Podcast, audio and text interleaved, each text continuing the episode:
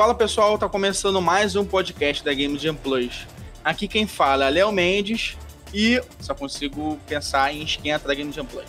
Fala pessoal, aqui é o Felipe Barenga e eu estou num ritmo de reassistir reacts dos vídeos de lançamento de Zelda Breath of the Wild, porque aquilo é emocionante, chega a dar um gostinho no coração. Fala galera, aqui é o Felipe e eu tô muito impressionado com o Mafia Definitive Edition. Eu tô quase zerando ele pelo YouTube. Fala galera, eu sou a Mika, convidada de hoje. E, bem, todo meu tempo disponível eu estou jogando, então no momento eu acabei de zerar o Dying Light 2. Comecei o No Way to Survive 2, ou Die to Survive 2, não tenho certeza. E também estou jogando Bleach Mortal Souls no celular.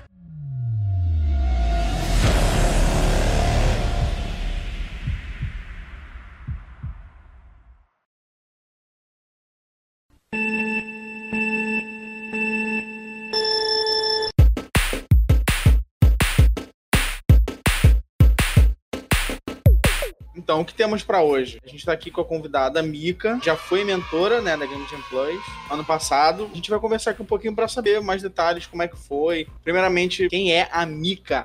Então, gente, eu sou a Mika, como eu já falei. Já tô trabalhando com games. Fez nove anos, vai fazer dez anos. Já sou uma senhora, por favor, me respeite. Jogo videogame desde pequena e, especialmente na área de games, eu já trabalhei com um pouquinho de tudo, né? Eu já trabalhei na parte de produção, na parte de gestão de equipes, mas meu foco principal mesmo é na parte de UI UX. É, eu já trabalhei em algumas empresas aqui do Rio de Janeiro, de games, de educação, Advergame, e hoje eu trabalho na Gazeus, que é uma empresa de desenvolvimento de jogos é, casuais para mobile.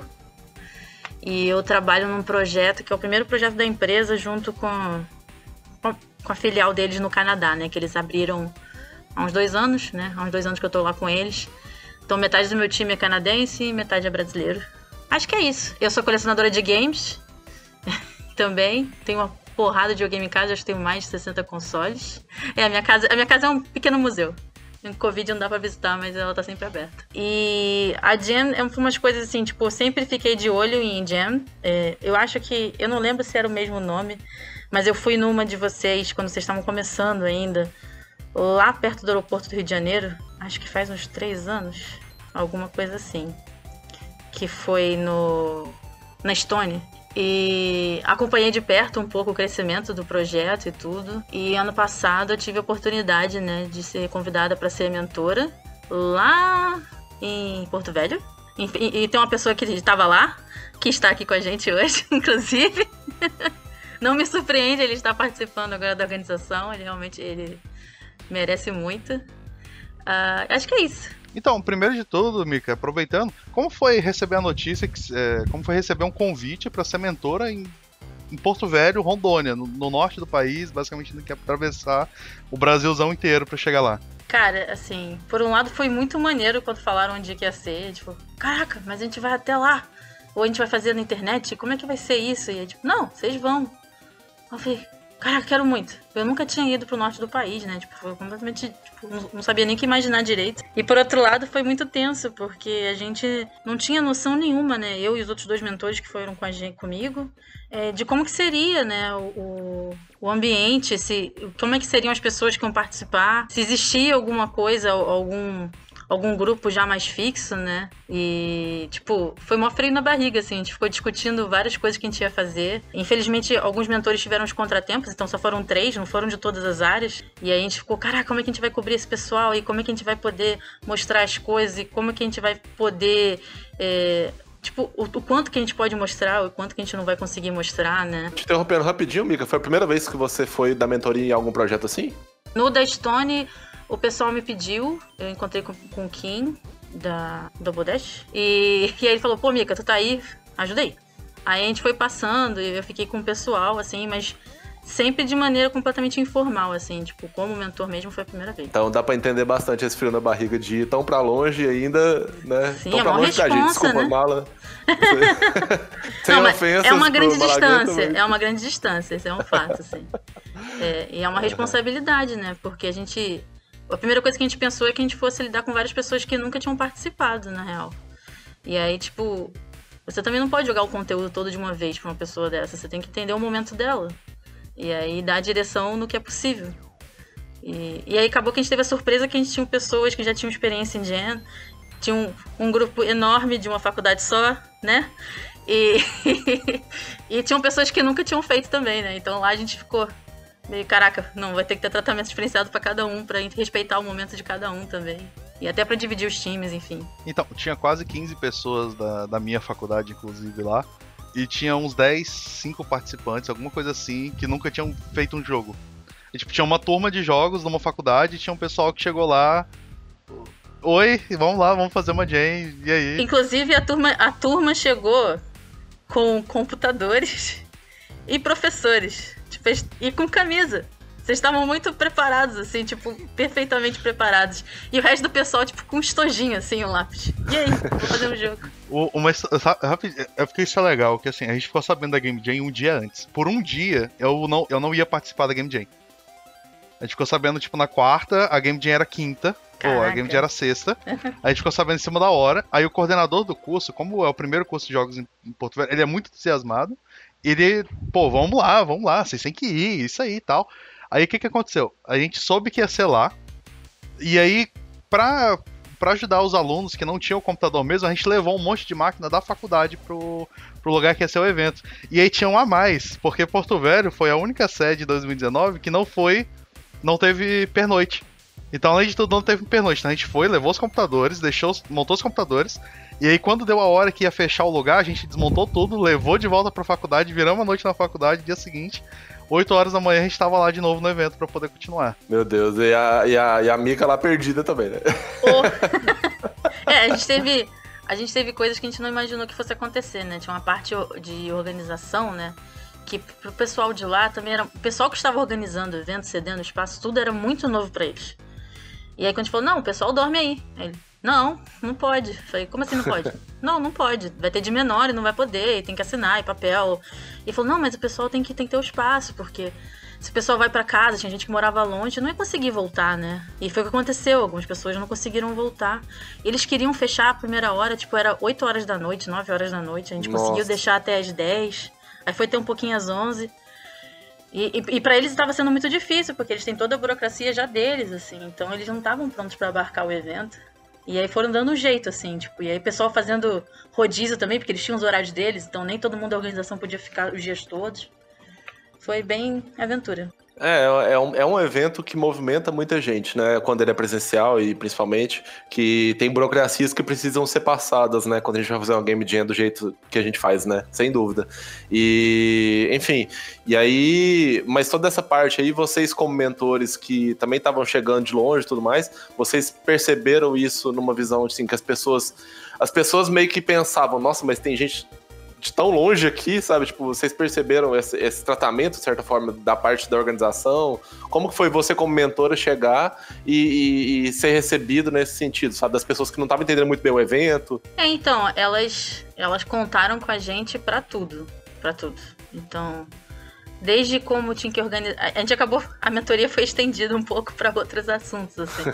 porque é, organização, divisão de tempo, quem ia ter que avaliar, quem não ia avaliar, como montava essa. Aí a gente explicou, nossa, precisa ter uma banca e tudo. Aí elas liam o manual, ih, precisa ter uma banca. Ai meu Deus, uma banca. E aí, tipo, alguém ia resolver uma banca lá e convidar as pessoas. E aí convidaram pessoas que eram influentes do cenário digital lá, do ambiente deles lá para avaliar, mas elas estavam experimentando, assim, para elas era tipo primeira viagem também. Só que elas foram mais fofas, assim, tipo, carregaram a gente pra cima e pra baixo, levaram a gente para jantar, pra gente, porque a gente saiu de lá bem mais tarde do que a gente imaginava e tudo. Mas elas estavam aprendendo também. Aí elas vão começar um ciclo também de, de eventos de jams e hackathons depois. Elas devem ter aproveitado bastante a experiência, assim, para poder entender melhor, assim. Porque até questão de qual sala usar, de precisar de mesa, precisar de um, de um espaço para cada grupo separado. Elas estavam aprendendo na hora, assim. Legal, legal. É, é uma experiência mútua, né? Eu acho que é você aprendendo e eles aprendendo Sim. também, né? Eu acho que. E os participantes aprendendo também, né? Acaba que é bem isso, né? Sim.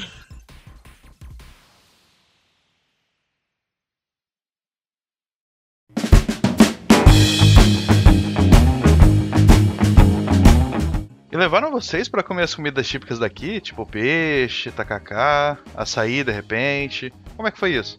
Então, Eu, eu, eu tenho medo de peixe, né? eu tenho pânico de peixe. Mas, eu, mas eu, toda vez que eu falo, não, eu tô indo pra Portugal, ó, você vai comer peixe. Não, não vou. Não, você vai ter que comer peixe. Se as pessoas vão te oferecer, você come peixe.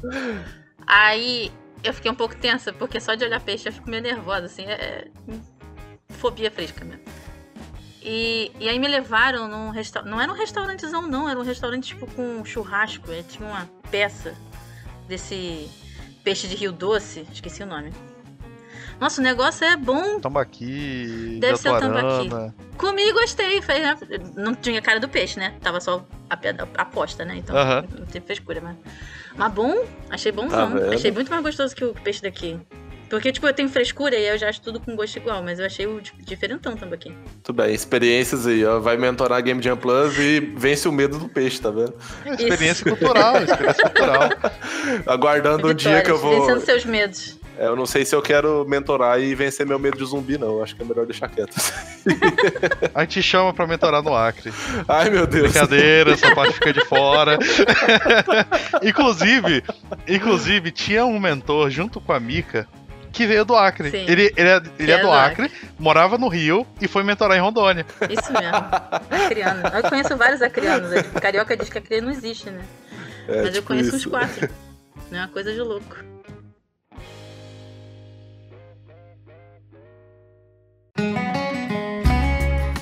Qual a grande diferença de ser mentora, né, pra, pra games numa Game Jam e, ser um, e fazer um outro tipo de, de mentoria? Acho que é é complicado falar isso assim, sem.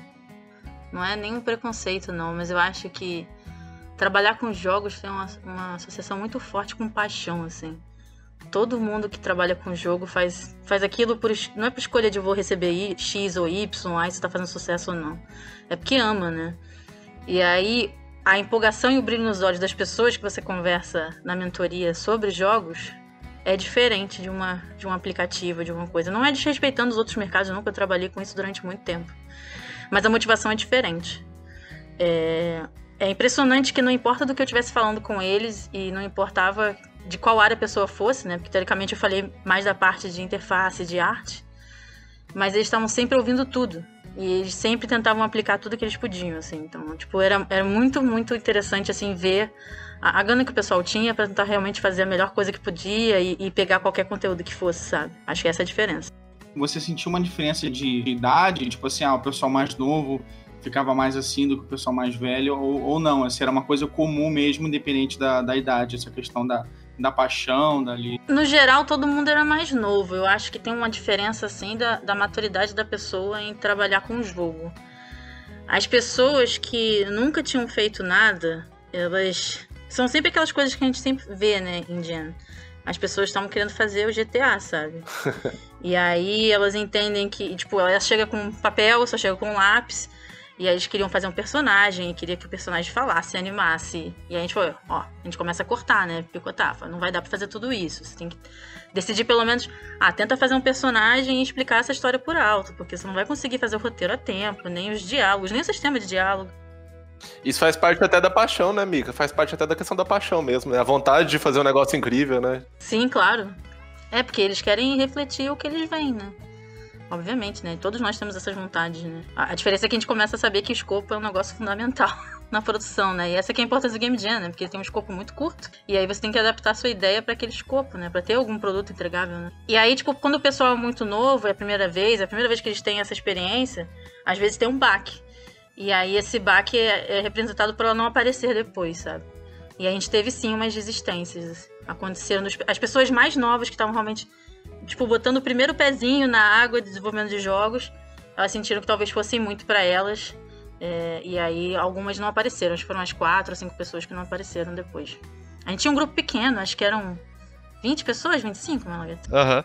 É. E metade era do- da faculdade, e a outra metade não. Tá muito ligado à vivência, à vivência não no sentido de, de, de produzir, mas de consumir, né? Jogando um pouco pra minha área do, do teatro, a pessoa né, assiste filme, assiste novela na, na TV e tudo mais. Aí acha, vai fazer, sei lá, uma aula de teatro, alguma coisa assim, acha que é só decorar texto, vai ficar ótimo, vai virar o Joaquim Fênix do, do dia pra noite, sabe? Fazer o Joker do improviso. É, é, exatamente. Acaba não sabendo como é que funciona essas etapas de produção, né? Acha que, assim, dá pra fazer um jogo, um projeto jogável, né, em 24, 54 horas, mas ele precisa de um processo, né? E de uma disciplina. Então não é assim tão fácil. E até essa questão de paixão mesmo que você tá falando, Mika, é, inclusive eu tô até montando uma apresentação para usar no futuro, é, ligando publicidade com games, né?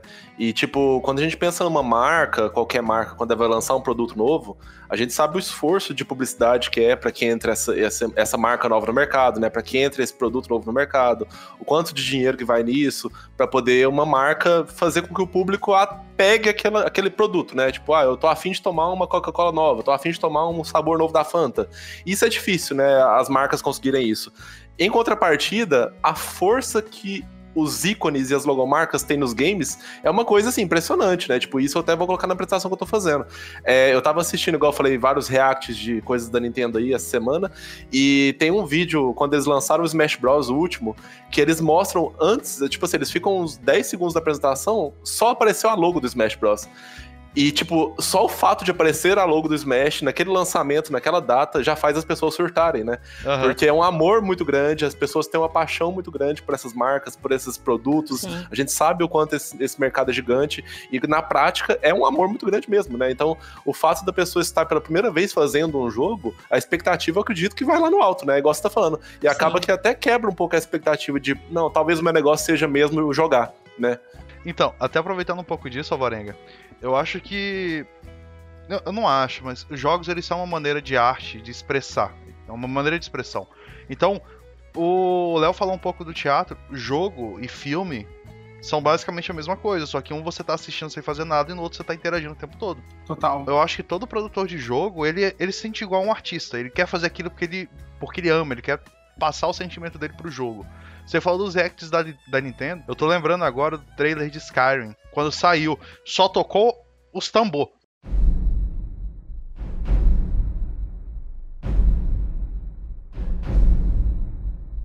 Quando bateu os tambor de Skyrim, deu uma emoção tão grande. Aquele trailer, aquela música, aquela, aquele, sabe, aquela emoção que vem com tudo. É muito. Nossa. Ela te arrebata, né? Ela te toma. Isso te arrebata, te marca, literalmente te marca aquilo. Eu tive um professor de sonorização que ele falou de quão importante era você colocar uma música, você colocar alguma coisa que marca e que condiz com o sentimento que você quer passar pra pessoa. E aí eu falei de Skyrim, mas a Sony anunciou uns jogos que iam sair pro PlayStation 5. Quando, quando apareceu Demon Souls, que começou a música do Demon Souls, aquela música lírica, aquelas, sabe, aquela, aquele canto de fundo, cara, puta, deu uma emocionada muito forte. Deu uma emocionada muito forte. Então, assim, é um negócio que te marca. É um negócio muito muito surreal. É, é, chato ficar repetindo isso, mas enfim, o trailer do Zelda Breath of the Wild, que inclusive... Tá impactado. É, de novo. Não, é porque assim, literalmente o, o trailer ele saiu em janeiro de 2018, sabe? É 2017, desculpa. Tá fazendo mais... Fanboy da Nintendo. É, três anos e meio aí, né? Eu sou mesmo, tá no meu, tá no meu Instagram lá, nintendista. Gerente de marketing da Nintendo, Game Jam Plus, tá aí, ó. É, tipo isso. Mas, tipo assim, eu fico impressionado com essa questão que o Mala tá falando de música mesmo, porque, tipo assim, cara, a gente teve o Zelda Ocarina of Time, que o jogo era. As magias eram feitas através de música, sabe? Tipo, porra, a gente tinha. O jogo envolvia música, né? E aí, na hora que você pega um, a, o trailer de um jogo que a gente esperou, tipo, anos para poder ver esse jogo sair, e eles lançam um jogo com a. Eles lançam um trailer com aquela música orquestrada, clássica de Zelda.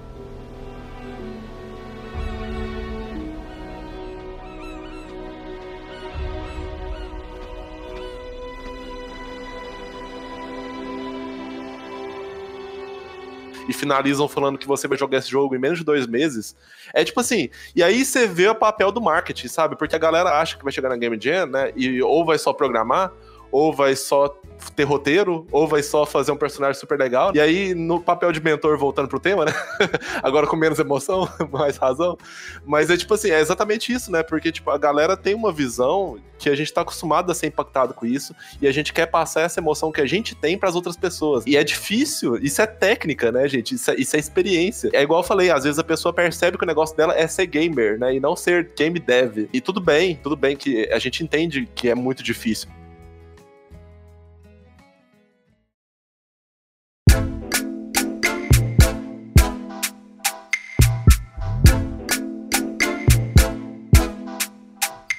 Como foi essa experiência das pessoas entenderem que não é só programação.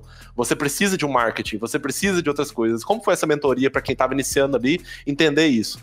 É, a gente passou por um caso engraçado porque não é muito comum, mas uma das pessoas que chegou lá, ela falou: Não, eu quero fazer o marketing do jogo. mas, oi? É, não é isso, eu vim para isso mesmo. Eu caralho, ótimo, então você vai fazer de todos os projetos, porque é raro a gente ter esse tipo de coisa, né? A gente, na Gazeus, a gente trabalha muito com jogo social, né? E, tipo, como eu trabalhava muito com Advergame, sempre com, já tinha a proposta já pronta do jogo, ou com jogo autoral, que é a gente que se vira, né? Eu não tinha noção da importância do marketing, por exemplo, assim, tipo, tudo gira em volta do marketing. E aí é muito importante de tentar passar isso, porque para um jogo. É, é, claro que quando a gente fala de jogo arte, tem outras necessidades, né? Mas como um jogo como produto, né? Ele precisa de várias áreas que estão muito além de fazer o jogo rodar. E o que a gente queria fazer é justamente isso, mesmo com as pessoas que estavam começando ali, né, entender como é que a gente podia agrupar elas com funções diferentes. Talvez daqui a 10 anos ela seja um dev, mas que tal hoje, já que você está começando, você não é o cara que vai planejar ou gerenciar o projeto. Justo. Né? Então você que vai tentar pegar o, o fazer o cronograma, ou tentar entender como é que vai ser o orçamento, né? Porque a gente tinha esse viés de apresentar aquilo como um produto. Então, não adianta só ter o pessoal produzindo intensamente, mas sem entender o porquê e, e para onde e para que aquilo seria, né? E aí a gente conseguiu separar isso mais ou menos, funcionou. É claro que o tempo vai passando e as pessoas vão ficando um pouco mais ansiosas de tentar terminar e entregar alguma coisa e as coisas começam a escorregar um pouquinho, mas até que eles se dividiram bem assim nessa, nessa, nessa questão de apresentar, porque a gente treinou, a gente falou, não, não vai ser todo mundo, vamos escolher algumas pessoas para apresentar. A gente avaliou, a gente testou a apresentação com eles para ver, pô, vamos melhorar isso aqui, vamos tentar focar nisso aqui para tentar ter um pitch, né? Porque afinal de contas a banca que estava formada lá era de tudo menos da área de jogos. Eles eram muito mergulhados em tecnologia e eles também eram apenas jogadores, assim. Eles se identificavam com o mundo de jogos, mas não estavam dentro do mercado de jogos, né? Legal, legal.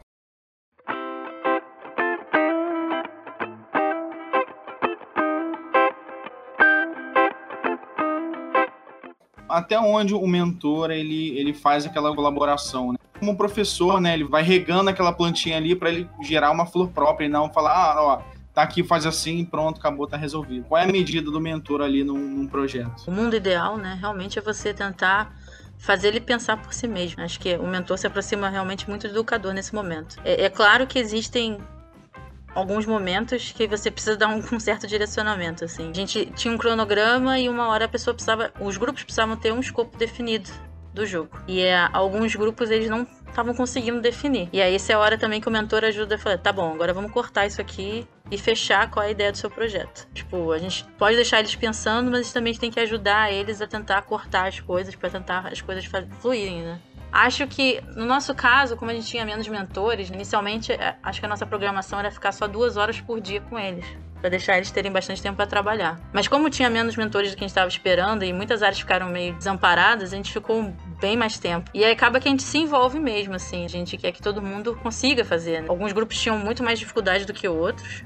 Na verdade, a gente tinha três grupos, basicamente, que era o pessoal da faculdade, que a gente roubou um dos programadores para outro grupo, porque eles estavam precisando muito. Eles não, realmente não tinham ninguém nem para começar. E, e aí tinha esse grupo que era completamente inexperiente. E tinha um pessoal que já tinha experiência com Jam de outros estados, já tinham ido para ido Rio, São, Rio e São Paulo para poder fazer Jam. E aí estavam se juntando ali em Porto Velho. E tinham pessoas que já tinham experiência na área de programação também, mas de outros mercados. E aí esse pessoal mais novo a gente tentou a gente segurou mais na mão, assim, porque como é muita. O, mundo, o universo é muito extenso de produção, é, tipo, o escopo é muito curto para eles, né? Como eles estão começando, né? Então a gente foi lá de lado e já, pô, não, corta aqui, faz isso aqui, tipo, ah, eu preciso fazer uma imagem. Ah, você tem software? Ah, não tem software. A gente vai, não, vamos tentar baixar esse software gratuito, pegar o Krita, download, vamos tentar fazer isso. Vamos tentar cortar mais por aí, tipo, ah, essa ferramenta usa assim. Dependendo da, da capacidade da, da, pessoa, né, e do conhecimento que ela tem específico, a gente conseguiu teve que segurar mais a mão. E outros grupos a gente conseguia só, tipo, o que você acha de repente você ir para esse caminho? E aí deixar eles pensarem sobre isso, sabe? Mas é como a gente falou nisso, depende muito do momento de cada equipe. E a mentoria, então, que você fazia era mais numa. como se fosse uma coordenação de projeto ali. Onde que você atuava mais nessa, nessa mentoria? É, acho que um pouco sim, nesse sentido. A gente também tinha. Como eu te falei, né? A gente tinha algumas questões além da parte da mentoria para resolver. Porque, por exemplo, no no grupo da faculdade do Malagueta, os professores estavam muito empolgados. Mas estavam assim tão empolgados que eu já estava vendo eles apontando o dedo no computador para onde estava a ferramenta. Aí sentou para conversar com eles. Ele falou: eu entendo que você queira ajudar os seus alunos, eu acho super importante. Mas se você vai ajudar eles, você vai ajudar todos. E aí você vai mentorar, mentorar para todo mundo. E aí, tipo, houve uma pequena tensão no ar, mas a gente conseguiu defusar. E aí, eles sim, eles, eles foram nas outras mesas, deram umas perguntadas, tentaram ajudar um pouquinho o pessoal. Principalmente porque um dos alunos também estava no, outro grupo. E a gente acabou ganhando esse 0.5 mentor também pra gente. Então a gente tinha que também coordenar esse tipo de coisa, né? E aí o projeto também. O projeto do pessoal da faculdade, como eles já tinham mais experiência e já tinham, estavam fazendo jogo, eles tinham uma sinergia melhor como grupo. Então, tipo, não tinha que apagar nenhum fogo de incêndio. Tipo, ah, o cara tá atrasado, ah, eu não sei onde o cara tá, ele não deu telefone. Isso tudo eles não precisavam resolver com eles. Mas com outros grupos a gente precisava resolver. E apagar, de repente, esses incêndios, assim, que aconteciam. Justamente, a gente teve três equipes aqui na Game Jam de Porto Velho. E foram três equipes completamente diferentes. Então você tinha uma equipe que era basicamente iniciantes, tinha um pessoal menos experiente. Aí você tinha uma que tinham pessoas que tinham experiências, mas não com jogos. E você tinha um outro que era basicamente só do, do pessoal que estava na faculdade. Então tinha esses três grupos e cada um tinha uma situação bem específica deles. É, aqui a gente passou por algo, algo parecido. A gente teve uma escola, foram quatro equipes no em 2019 aqui, né? E aí a gente teve uma equipe que foi fechada entre professores e alunos de uma escola. Então a gente tinha ali professores, é, até gente da administração da, da escola também, e alguns alunos. A gente teve outra equipe que era meio que um, um estúdio de games aqui da cidade que eles já estavam estudando há muito tempo para participar da Game Jam Plus, eles já estavam se preparando há muito tempo. Era um grupo muito assim, muito preparado, tinha um cara especialista em criação de música, tinha um cara especialista em eles fizeram até é, stop motion, sabe? Até stop motion eles fizeram pro jogo deles. Então, foi super profissional. E as outras duas equipes eram intermediário, porque teve uma equipe que foram três pessoas que nunca tinham feito games e eles não sabiam nenhuma ferramenta de programação, nenhuma. E eles não tinham ninguém para ajudar eles nesse sentido. E aí eu falei, olha, vocês querem fazer um jogo. Então, vocês conhecem a palavra do RPG Maker? e aí, olha, cara, você tá aqui com a ferramenta pronta, baixa o RPG Maker aí, é, você vai ter um trabalho de roteiro, você vai tal. E sabe o que eles fizeram, cara? Um deles personalizou o personagem do RPG Maker nos arquivos do jogo, trabalhando com pixel art, sabe? Tipo, e nem ele sabia que ele dava conta de fazer isso. Ele fez um Curupira dentro do RPG Maker. Ele personalizou o herói todo, sabe? A gente percebe essa paixão nisso. Quando a gente percebe que a pessoa não tem muita noção do que ela quer fazer, aliás, do que ela sabe fazer, mas ela sabe o que ela quer, né? Então, tipo, é, ela dá um jeito, né? É, tipo, eu tô dentro de uma equipe que não tem, eu dou um jeito, porque eu quero entregar, eu quero participar, e essa paixão pelo game aparece nessas horas de sufoco. Essa experiência mudou alguma coisa? O jeito que você trabalhava, o jeito que você via o mercado de jogos, o jeito que você enxerga uma Game Jam agora, depois você foi mentora pela primeira vez? Tipo, o que que, o que que participar como mentora mudou na tua vida depois disso? Cara, é, eu acho assim que. Acho que você tá muito tempo trabalhando no mercado, né? Isso é uma coisa que me. Tipo, eu sempre vou nas Game Jams, mas eu não participo o tempo todo, né? Eu só vou lá e fico pisoiando. E, porque realmente é muito cansativo, né? Você trabalha segunda a sexta e depois você já conseguir fazer esse final de semana todo, né? E, e aí participar, né, finalmente, né, com, o período todo, né, mas eu dormi, porque eu tenho sorte. Cara, deu uma energizada. Porque quando a gente fez a primeira rodada de apresentações, a gente fez uma salinha, levou o pessoal. O pessoal tava super nervoso, assim, mas eles começavam a falar do jogo. E aí se empolgavam, tipo, via o orgulho deles de estar fazendo aquilo, sabe? Tipo, ah, não vai dar certo, mas eu acho que isso e aquilo. E, e tentar. Ficou funcional, a gente conseguiu deixar os, os, os, três protótipos funcionais, que eu acho que foi incrível, assim, tudo deu para mostrar e apresentar. E aí, tipo, quando eles apresentaram finalmente, a gente pegou um, um, auditório e aí apresentou tudo de maneira formal, com um palquinho. E aí as pessoas que estavam assistindo ficaram impressionadas com os três projetos, assim, tipo. E acho que para eles deve ter sido um reconhecimento muito grande. E para mim, assim, pra, na verdade, para os dois mentores também, pro Bruno e pro Everton, foi Cara, foi incrível. É muito legal você fazer parte de algo que está crescendo no mercado que você vive dentro e fazendo esse ecossistema ficar melhor sabe? Foi, tipo, muito empolgante fazer a mentoria, assim. Essa parte de treinamento eu sempre gosto de fazer na empresa e tentar passar conhecimento o máximo que a gente pode. Mas poder levar isso, um estado completamente diferente do meu, uma cidade completamente diferente da minha, assim, tipo, foi... Cara, foi sensacional, assim. Tipo, foi muito bom e eu tenho muito carinho, assim, todo esse período que eu passei com vocês, assim. Foi muito bom. Eu acho que é um, é um, pouco do sentimento que a gente aqui do interior, Patos de Minas, interior aqui, que nunca teve contato com movimentos grandes assim do game dev, é o sentimento que a gente tem também quando a gente vai pra final, quando a gente vê a galera pessoalmente, de tipo, cara, a gente faz parte disso, sabe? Tipo, a gente, a gente na nossa escala, né, a gente tá, a gente tá mesmo que seja muito longe de qualidade, de técnica, de experiência, a gente tá participando do mesmo movimento que a galera que tá estudando games há anos tá participando, sabe? Então, tipo, a gente como iniciante nessa área tem esse sentimento também de fazer parte desse movimento é uma coisa que empolga bastante.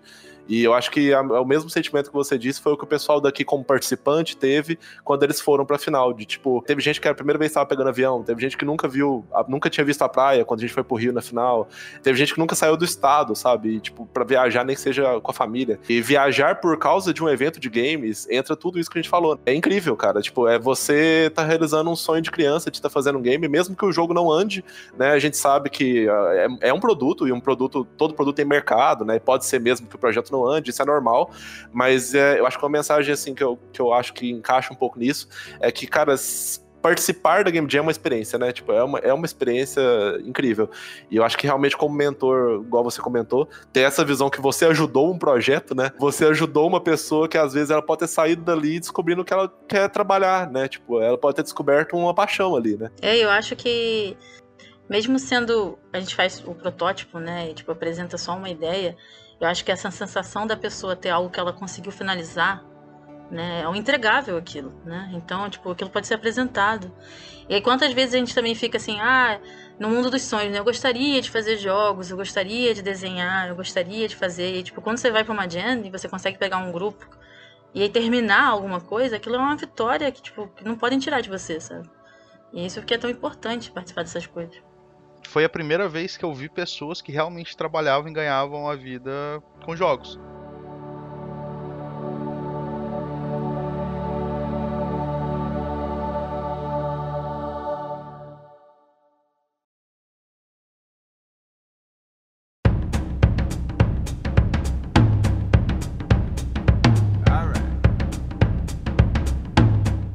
Inclusive foram os meus três primeiros contatos no LinkedIn de pessoas que trabalhavam com jogos. Então, assim, meus primeiros três contatos foram a Mika, foi o Everton e eu nunca lembro o nome dele, mas eu lembro que é do. É o Bruno. O Bruno do, do Sword Legacy. Legacy. Isso.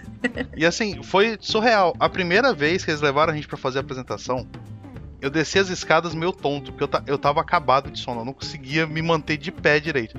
Eu fui apresentar o, a, a primeiro, o primeiro pitch do jogo de treino, eu tava dormindo. Eu acho que eu cochilei pelo menos uma vez enquanto eu tava falando. Não notei. Então assim foi. é. Modo zumbi ativado mesmo. Modo zumbi. Não, eu tenho esse pro... eu, eu, dei, eu dei uma aula já no modo zumbi, tá, gente? Eu cochilei duas vezes enquanto eu falava na aula. Caraca. Mas assim, foi, foi uma experiência muito legal. E depois, quando terminou o jogo, foi pro Game Jolt, acabou, foi. É engraçado, porque foi um alívio. Foi gratificante, porque primeiro alívio que acabou, tá feito, é isso. Eu não tenho mais que ficar me preocupando, não tem que fazer, tem que colocar, tem que implementar, tem que o menu tem que funcionar, tem que ter uma tela de lo... tem que ter uma, uma tela de crédito, tem que ter isso, tem que ter aquilo. Então assim, entregar foi um alívio tremendo. Apresentar foi foi foi várias vários altos e baixos, né, mas apresentar foi o ápice. Até que a minha apresentação ela foi diferente do que era para ter sido. Mas ter terminado tudo, ter dado certo, pô, poder ter ido. Foi a primeira vez que eu peguei um avião também. primeira vez. Não foi a primeira vez que eu saí do meu estado, mas foi a primeira vez que eu peguei um avião, que eu vi o mar, que eu conheci o pessoal lá no Rio de Janeiro. Então, assim, foi um negócio fantástico. Não, e legal que você falou que a sua apresentação foi diferente porque você dormiu, né? Então por isso. e o Magno, não, não, porque o pitch aí. Foi inovador. eu perco um pouco de consciência e eu retomo. Uma pausa dramática. você liga o modo automático e depois você volta, né? Tipo isso. Show.